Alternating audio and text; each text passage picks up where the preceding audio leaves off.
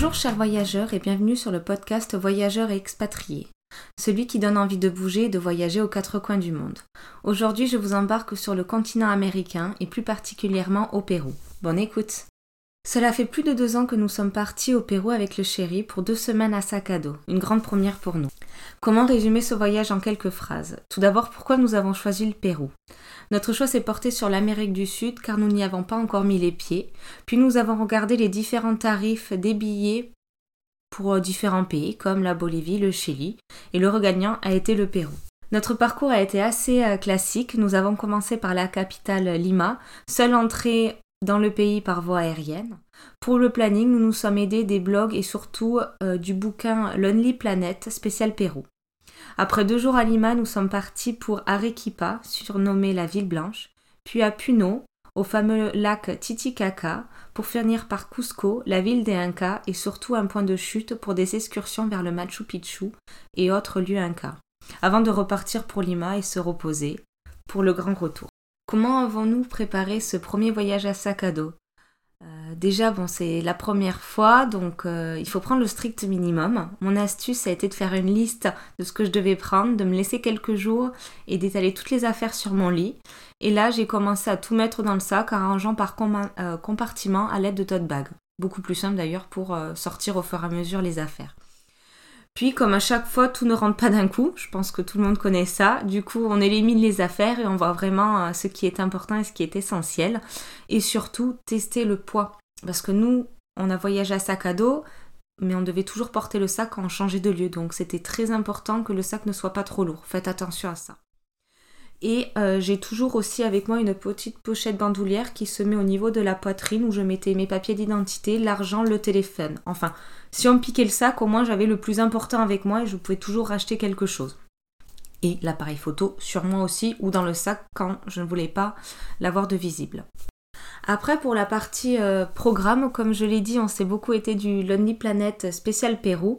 Et en fait, bon, à notre point de chute, on avait quelques idées. Donc, avant de partir, on avait quand même quelques idées du programme. On s'est dit qu'on allait à Arequipa, euh, Puno, tout ça. Et au fur et à mesure, en fait, on a trouvé comment aller dans chaque ville.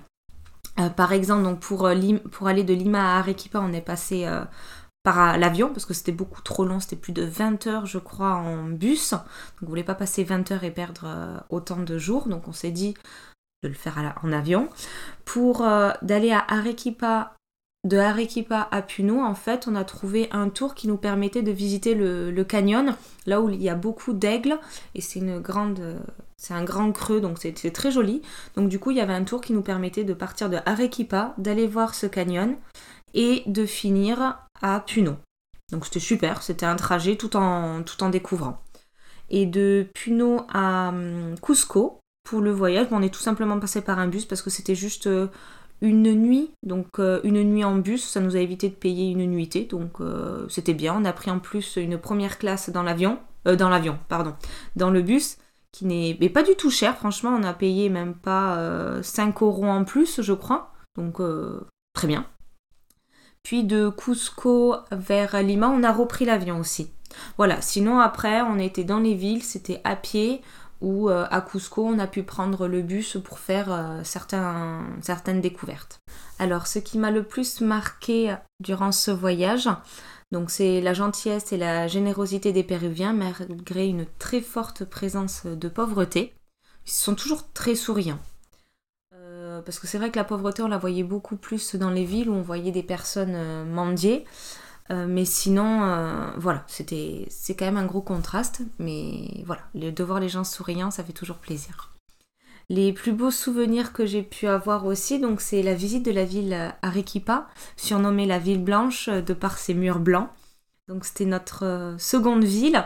Donc on a beaucoup aimé, on a passé une journée complète là-bas à se balader, à voir les marchés, juste à découvrir et surtout à visiter le couvent euh, Santa Catalina. Un, magnifique lieu, c'est très apaisant, c'était super joli. Je vous aurai quelques photos dans l'article que j'ai pu faire euh, sur le Pérou. En tout cas, ça donne envie de méditer et juste de vagabonder euh, dans ce couvent.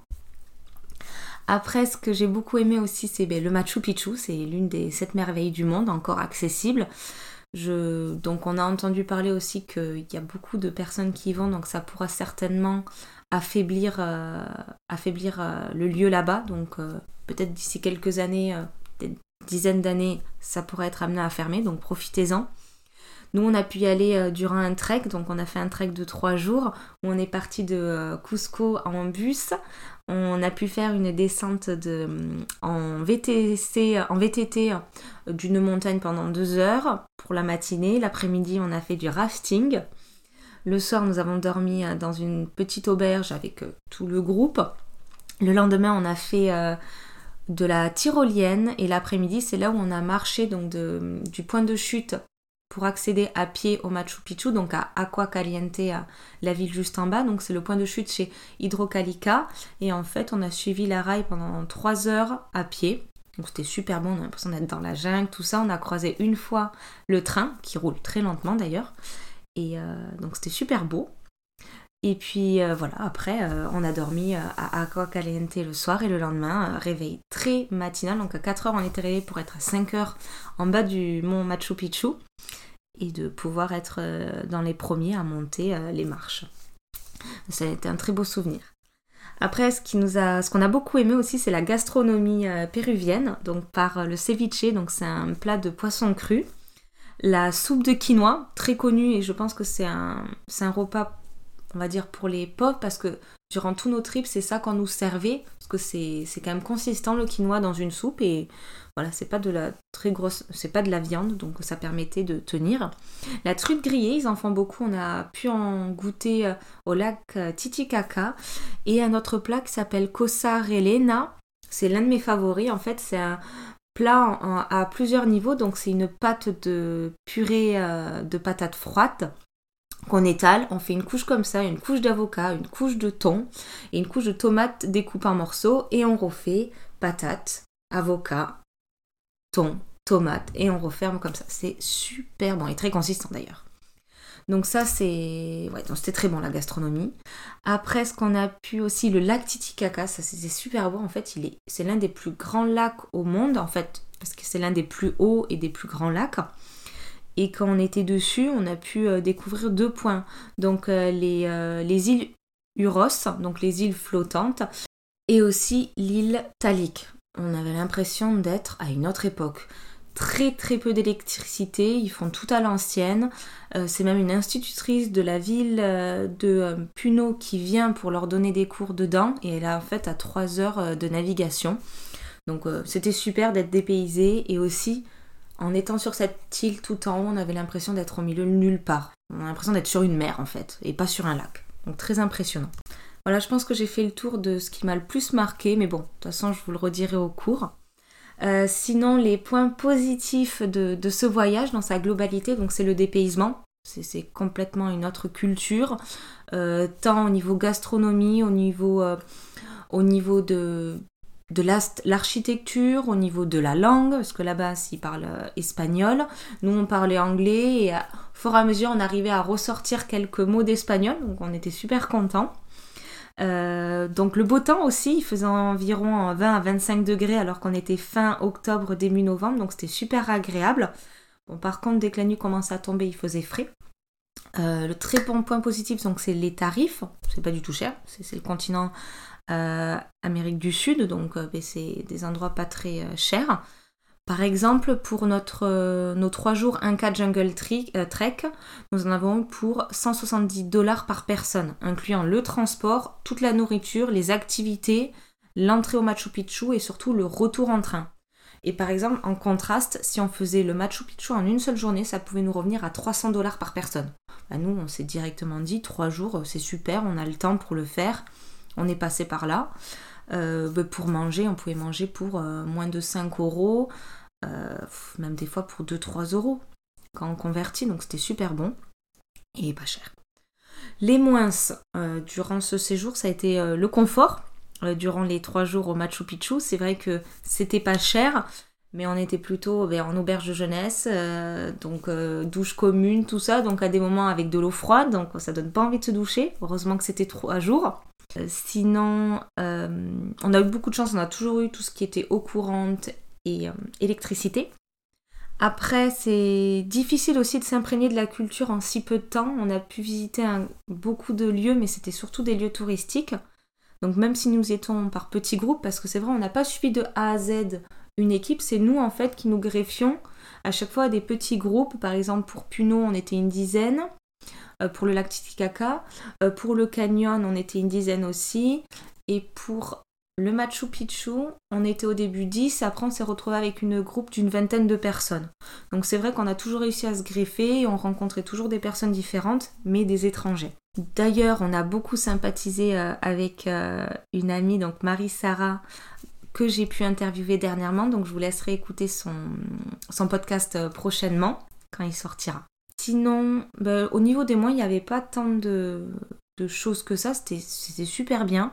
Vraiment, c'était juste le confort et la difficulté de vraiment s'imprégner de la culture pour vraiment ressentir comment vivent euh, les, personnes, euh, les personnes au Pérou. Après, on a eu quand même une grosse galère. C'était en amont du voyage. C'était euh, pour l'achat de nos billets. C'était la seconde fois qu'on faisait un voyage très loin. Donc, on avait fait la Chine avant. Là, c'était le Pérou. On est passé par les sites internet pour, essayer d'avoir des billets moins chers. Et là, à deux semaines avant le Pérou, nous n'avons toujours pas reçu les billets d'avion par email. Donc on a eu une, grosse, une grande frayeur. Donc on a essayé d'appeler euh, le site internet euh, par lequel on avait acheté nos billets. Ils répondaient pas. On essayait d'avoir la compagnie aérienne. Pour eux, on n'était pas inscrit sur les voyages alors que c'était bien marqué. Donc après euh, plusieurs appels et des sous dépensés pour appeler, on a enfin réussi à avoir euh, nos, numéros euh, de réservation pour vérifier auprès de la compagnie aérienne qu'on utilisait qu'on était bien inscrit. On avait vraiment peur de se faire, cette faire arnaquer parce qu'en regardant au final sur les avis sur internet, ça faisait très peur. Donc heureusement, on a pu, on a eu nos billets, donc tout allait bien. Et ça nous a appris que la prochaine fois, comme euh, pour un prochain voyage, de passer directement par la compagnie. C'est ce qu'on a fait pour la Nouvelle-Zélande. On est directement passé par la compagnie Lufthansa. Comme ça, on savait qu'on était euh, géré de A à Z. Ça nous a coûté 5% euh, plus cher, mais on était tranquille. Sinon, à part ça, vraiment, on n'avait pas pas plus de galères que ça. C'est les aléas de tous les jours et donc franchement, c'était un super beau voyage. Nous voilà à la fin de ce podcast autour du voyage au Pérou. J'espère que ça vous aura plu et ça vous donnera envie de découvrir ce pays qui, sort vraiment de l'ordinaire. Je vous invite à mettre une petite note sur l'application que vous utilisez ou à me laisser un commentaire pour me dire ce que vous avez pensé de, ce podcast. Si vous avez des anecdotes à partager, n'hésitez pas non plus. En tout cas, je vous remercie pour votre écoute et à la prochaine fois. Bonne journée.